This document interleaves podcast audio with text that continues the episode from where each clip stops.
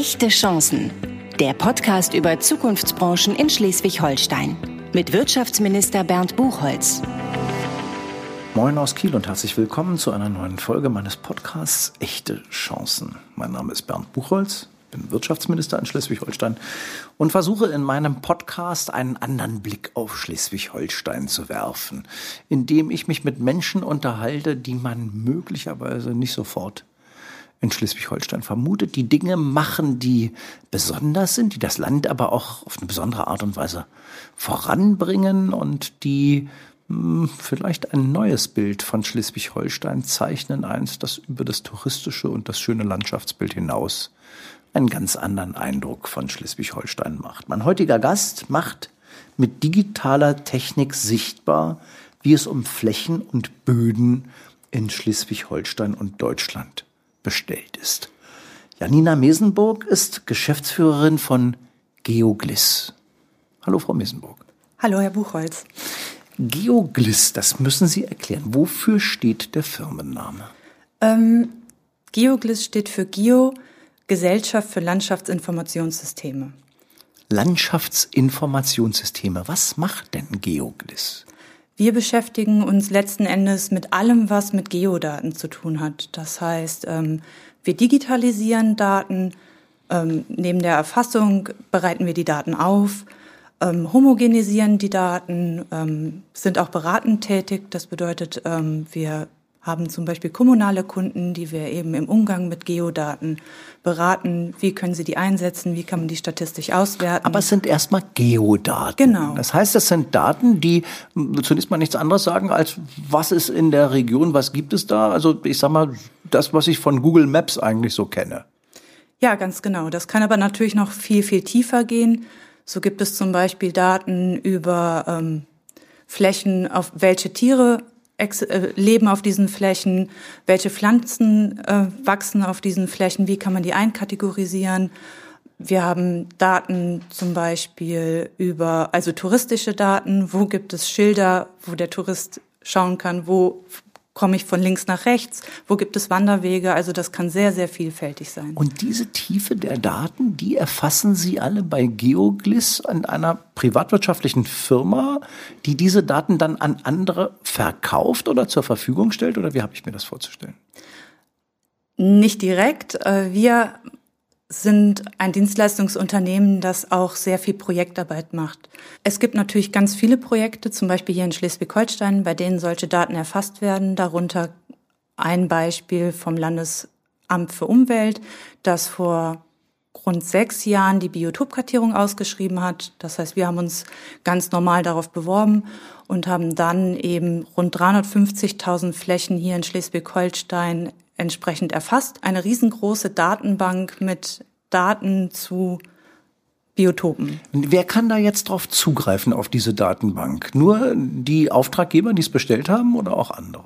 Tatsächlich sind das freie Daten, die Sie jetzt im Moment sogar schon im Internet beziehen konnten, also äh, können. Sie können das heißt, jederzeit das beim LLUR von der Webseite herunterladen und dann auch mit diesen Daten arbeiten. Das heißt, in der Regel sind Ihre Auftraggeber öffentliche Auftraggeber, die sowas erfassen wollen oder eher auch privatwirtschaftliche? Nein, das sind meistens öffentliche Meistens öffentliche, die dann irgendwo eine Datenbank wollen, weil sie bestimmte Dinge kartieren müssen. Also ich sage jetzt mal, ich bin ja als Wirtschafts- und Verkehrsminister äh, zum Beispiel auch interessiert daran, dass bestimmte Daten zum Beispiel über Oberflächengewässer existieren, damit ich meine Planungen für Straßenbau zum Beispiel vorantreiben kann.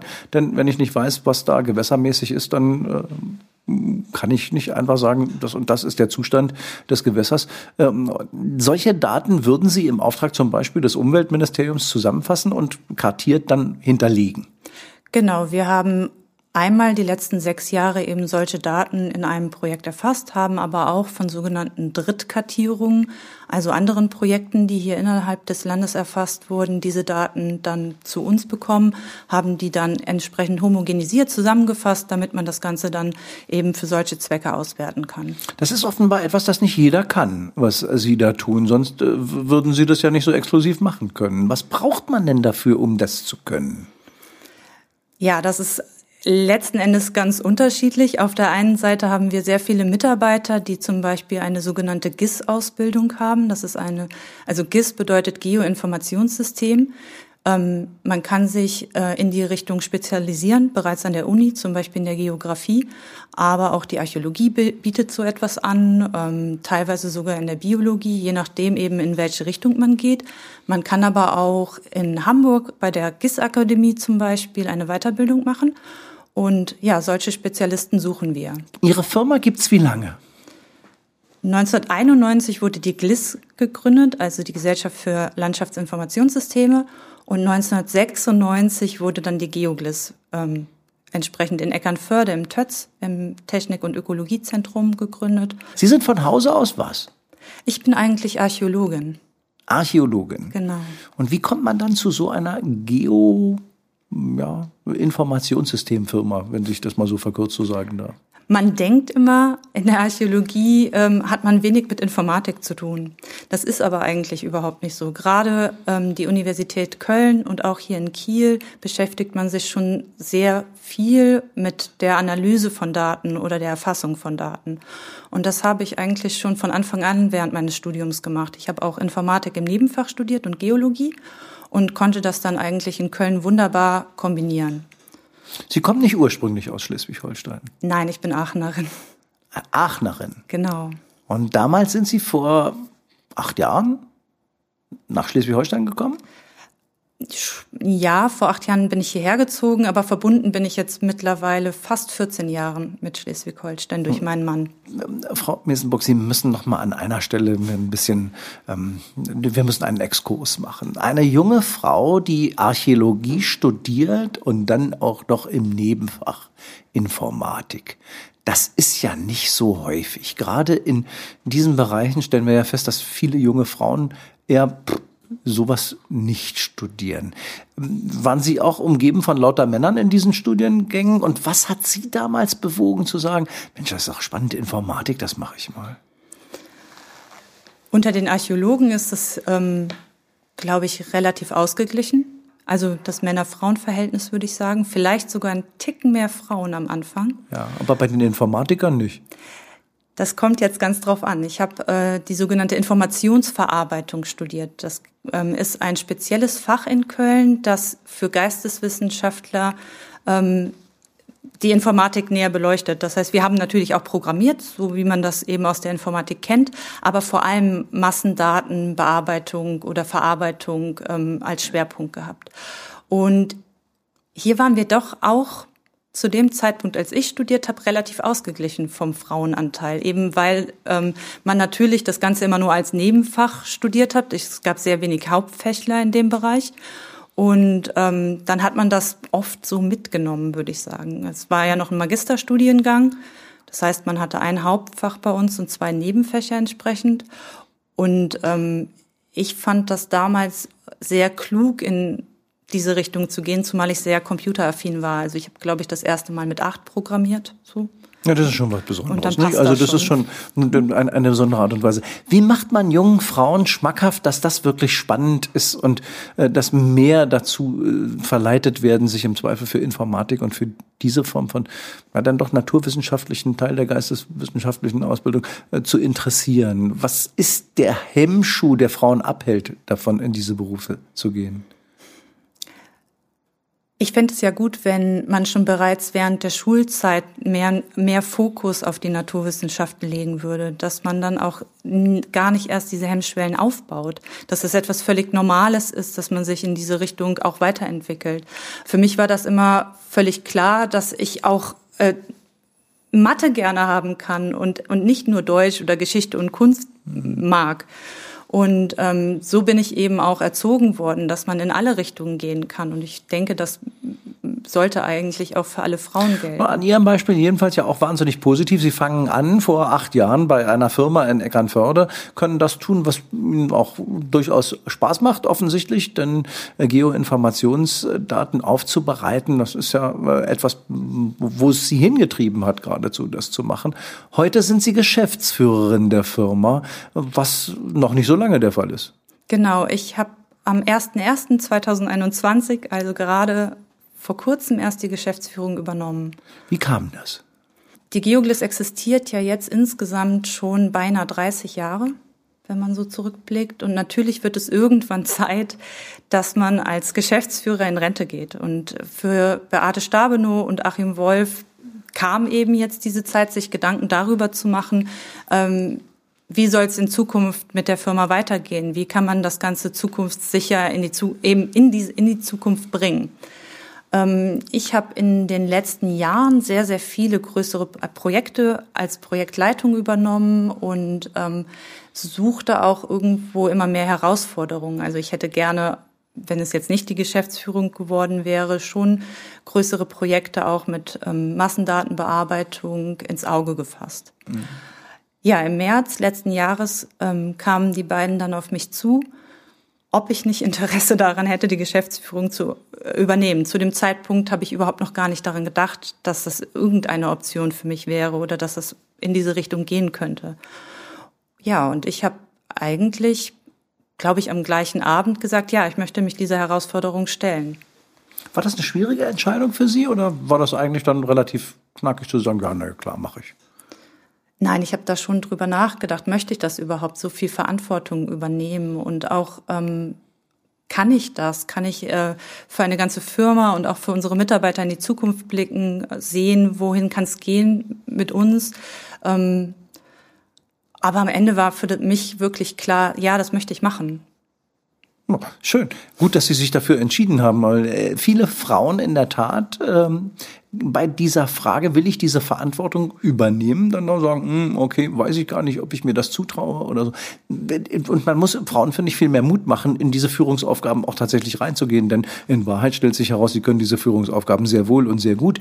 Anders als Männer stellen sie sich viel mehr Fragen, ob sie das wirklich können oder nicht. Also das Selbst Selbstzweifeln ist offenbar bei Frauen ausgeprägter als bei Männern, wenn ich das jetzt einfach mal so als Mann sagen darf. Äh, und viele Frauen können einfach viel mehr, glaube ich, glaube ich, als sie sich selbst äh, zutrauen. Insoweit super, dass sie es gemacht haben und so mutig waren, die Geschäftsführung mit zu übernehmen. Denn äh, das ist ja jetzt auch in der Tat ein Stückchen neue Herausforderung. Wie fühlt sich das an in den ersten Monaten der Tätigkeit? Ja, an, an in manchen Punkten ist das natürlich noch sehr fremd. Ähm, wir hätten das auch gerne alles noch ein bisschen anders gestaltet in den letzten Monaten. Das ist natürlich ja auch pandemiebedingt alles etwas schwierig.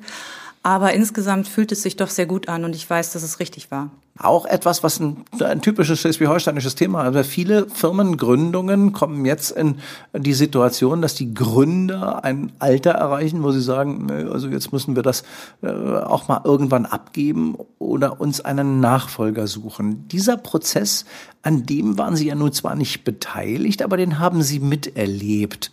Die Firmengründer haben verkauft mhm. und Sie dann als Geschäftsführerin mit eingesetzt. Sind die Firmengründer heute eigentlich noch mit an Bord ein bisschen?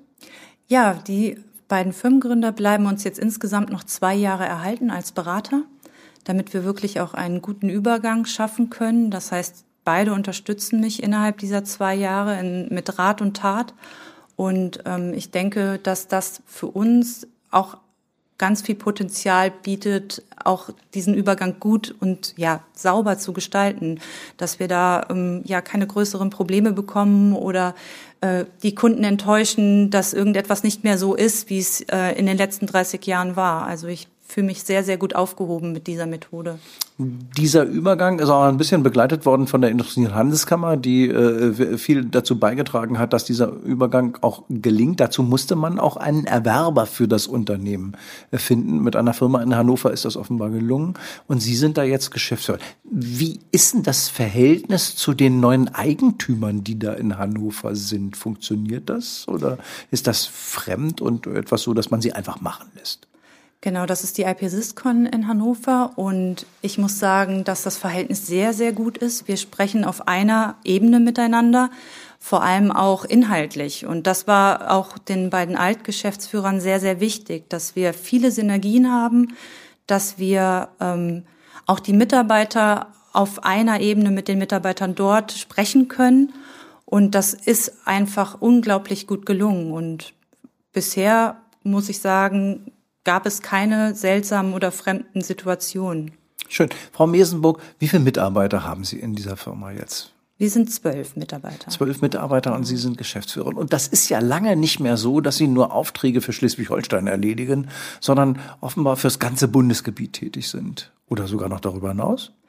Im Moment das ganze Bundesgebiet, genau.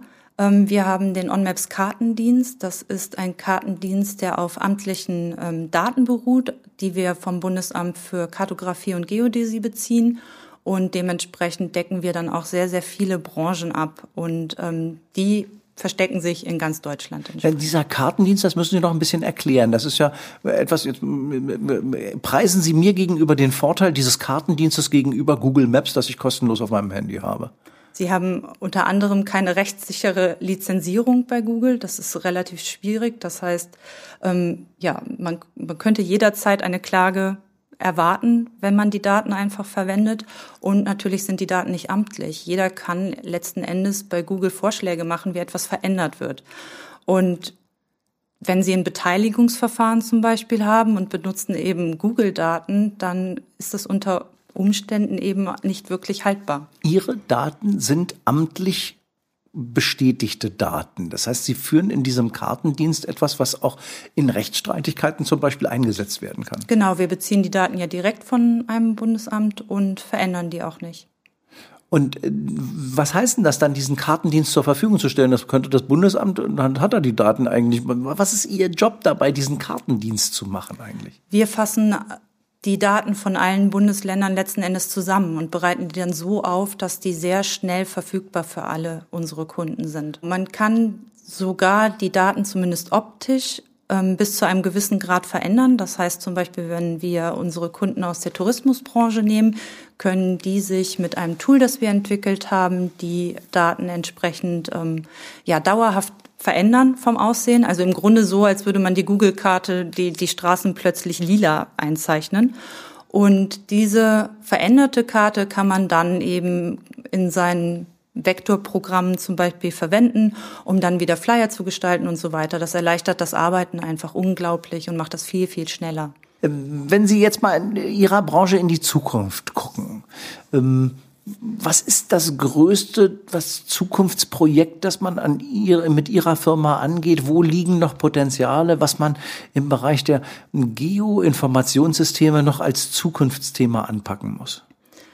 Es werden ja jetzt mittlerweile immer mehr Daten Open Data und natürlich kann man dann daraus wiederum ähm, viel Nutzen erzeugen. Wir können die Daten auch wieder entsprechend aufbereiten, ähm, zur Verfügung stellen, dann damit daraus wieder neue Projekte generiert werden, Innovationen, ähm, diese Daten genutzt werden können, um beispielsweise ähm, flächendeckende Solarkataster zu erzeugen. Da ist eigentlich alles denkbar. Die Mitarbeiterinnen und Mitarbeiter, die Sie in Eckern fördern und alle als Geschäftsführerin, was haben die für Qualifikationen?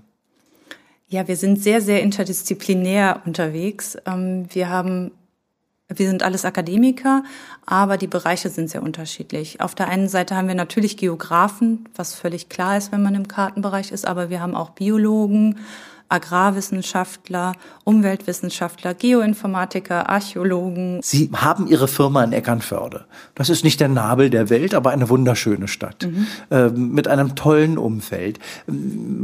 Ist es schwierig, das geeignete Personal nach Eckernförde zu bekommen? Ja, auf der einen Seite ist es natürlich schwierig. Ähm, man sieht Eckernförde ja meistens eben als wunderschöne Stadt an, in der man Urlaub machen kann. Aber ähm, dort zu arbeiten oder sich dauerhaft niederzulassen und dann auch noch aus genau so einem Bereich zu kommen, äh, gestaltet sich dann doch ein bisschen schwieriger. Wir haben aber auf der anderen Seite das große Glück, dass wir hier in Kiel die CAU haben und ähm, sehr viele Studenten dann eben auch für solche Großdigitalisierungsprojekte in die Firma holen können. Die CAU ist die Christian-Albrechts-Universität, müssen genau. wir für die Zuhörer, die nicht aus Schleswig-Holstein sind, einfach dazu sagen. Die Kieler Christian-Albrechts-Universität, äh, daraus rekrutieren Sie halt auch die Studentinnen und Studenten, die bei Ihnen an Projekten erstmal mitarbeiten. Genau.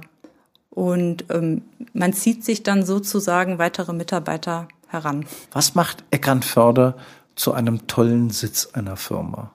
In Eckernförde haben wir natürlich einerseits das Glück, dass wir sehr gut angeschlossen sind, was das Internet angeht. Das heißt, gerade in der Massendatenaufbereitung haben wir entsprechend große Daten, die wir. Ähm also ein wesentlicher Punkt, da würde ich gleich noch ein bisschen drauf rummachen. Denn natürlich ist für Ihre mit so vielen Datenmengen agierende Firma es wahnsinnig wichtig, dass der Datentransport, die Bandbreiten auch tatsächlich zur Verfügung gestellt werden. War also ein wesentlicher Grund dafür, dass man in Eckernförde überhaupt tätig sein kann, dass man diese Bandbreiten hat. Das ist auch gewährleistet. Wie machen Sie es jetzt in Pandemiezeiten?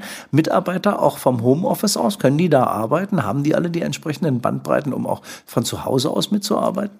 Da muss man sagen, das ist das Großartige an Schleswig-Holstein. Ähm, fast alle unserer Mitarbeiter haben Glasfaser. Ich glaube, es gibt nur eine einzige Person in der Firma, die im Moment noch keinen Glasfaseranschluss hat, aber den jetzt demnächst bekommt. Das heißt, wir sind wirklich top ausgestattet. Das ist wirklich jetzt fast wie ein Werbefilm für mich, äh, den Sie gerade abspielen. Das ist wunderbar, dass Sie das sagen, denn in der Tat ähm, Glasfaserausbau, äh, das ist uns wichtig und dass über 50 Prozent aller Schleswig-Holsteiner am Glasfaser sind, das ist gerade in dieser Zeit der Pandemie so wichtig. Äh, das merken wir bei Homeoffice, bei Homeschooling und vielem anderen mehr. Aber das ist auch ein wichtiger Standortfaktor für Ihre Firma natürlich und natürlich auch für die Mitarbeiter, die jetzt von zu Hause aus arbeiten. Was macht es sonst noch schön in Eckernförde? Ja, allgemein ist es sehr lebenswert bei uns. Also dadurch, wir haben auch ein wunderbares Firmenklima. Man merkt einfach diese, diese Frische, die vielleicht auch das Meer mit generiert. Und ähm, es ist einfach ganz wunderbar, jeden Tag zur Arbeit zu fahren. Und das geht allen Mitarbeitern bei uns so, weil wir auch die Stadt so sehr lieben. Es lebt sich gut hier oben im Norden. Nicht? Das muss man einfach sagen. Es hat hohe Lebensqualität und nicht umsonst wird jedes Jahr im Glücksatlas der Deutschen Post festgestellt, dass was Deutschland angeht, die glücklichsten Menschen in Schleswig-Holstein leben. Das hat auch was mit dem ähm, mit, der Naturlandschaft zu tun, mit dem Ambiente, das hier oben ist. Hat aber auch was mit den Menschen zu tun, die einfach, glaube ich, ganz angenehm sind. Frau Mesenburg, wenn Sie als Geschäftsführerin einer solchen Firma in Schleswig-Holstein unterwegs sind, dann ist immer die Frage für den Politiker, der Ihnen gegenüber sitzt, wo würden Sie sich mehr Unterstützung durch die Politik wünschen? Was gibt es für Bereiche, wo Sie sagen, da habt ihr Nachholbedarf? Ja, das Erste, was mir hier einfallen würde, wäre tatsächlich, dass es äh, einfacher wäre, die, also die Daten einfacher öffentlich gestellt werden. Wir hatten ja schon das Thema Open Data ganz kurz und ähm, Manchmal ist es so, dass man durch den ganzen Bürokratie-Dschungel nicht so richtig durchblickt. Dann kommt es auch mal zu Situationen, Daten werden veröffentlicht, kurz darauf wieder vom Markt genommen, ohne dass man es überhaupt mitbekommen hat, dürften wir sie gar nicht mehr verwenden. Und das sollte einfach ein bisschen besser. Wie kommt es dazu, werden. dass Daten veröffentlicht werden und dann wieder vom Markt genommen werden? Ist das so, dass die Rechte daran nicht klar sind? Das ist eine gute Frage, besonders wenn die Daten in Zukunft veröffentlicht werden sollen. Also ganz genau kann ich das nicht beantworten, wie mhm. dann sowas kommt. Da braucht es mehr Transparenz und mehr Klarheit und wir brauchen eine stärkere Open Data Ausrichtung, dass man mit diesen Daten dann auch wirklich was anfangen kann. Ganz genau, ja. Das ist ein Thema, das in der Landespolitik tatsächlich viele bewegt und den Digitalminister genauso wie mich bewegt. Denn in der Tat, da sind, da schlummern Ressourcen, die auch für viele wichtig sind, da auch auf äh, entsprechende Daten zugreifen zu können. Auf der anderen Seite gibt es immer auch Rechteinhaber, die da Rechte dran geltend machen und deshalb ist das ein rechtlich nicht ganz leichtes Thema. Äh, bei mir ist Janina Mesenburg, äh, die die Firma Geogliss als Geschäftsführerin in Eckernförder leitet am Ende dieser Sendung machen wir es oder am Ende dieses Podcasts machen wir es in der Regel so, dass ich kurze Fragen stelle und um kurze Antworten bitte. Die erste kurze Frage heißt, die besten Ideen habe ich? Morgens auf dem Weg zur Arbeit, wenn es noch ganz früh ist. Mein liebster Ort in Schleswig-Holstein ist? Unter Wasser in der Ostsee, am allerliebsten in der Eckernförderbucht. Oh je, eine Taucherin. Genau eine leidenschaftliche Taucherin, die schon seit vielen Jahren taucht und das immer auch in der Eckernförder Bucht tut? Generell in der Ostsee oder im Plöner See, je nachdem. Am meisten inspiriert hat mich der Sonderforschungsbereich 806 der Universität zu Köln. Um Gottes Willen, der Sonderforschungsbereich 806. Jetzt müssen Sie was erklären.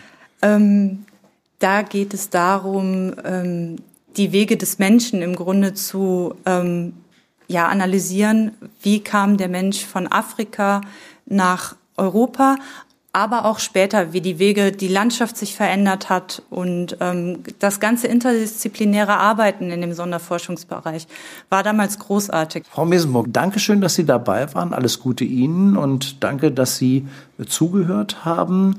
Und äh, bis zum nächsten Mal, wenn ich einen neuen spannenden Gast aus Schleswig-Holstein im Podcast Echte Chancen hier begrüßen kann. Herzlichen Dank. Vielen Dank, dass ich da sein durfte.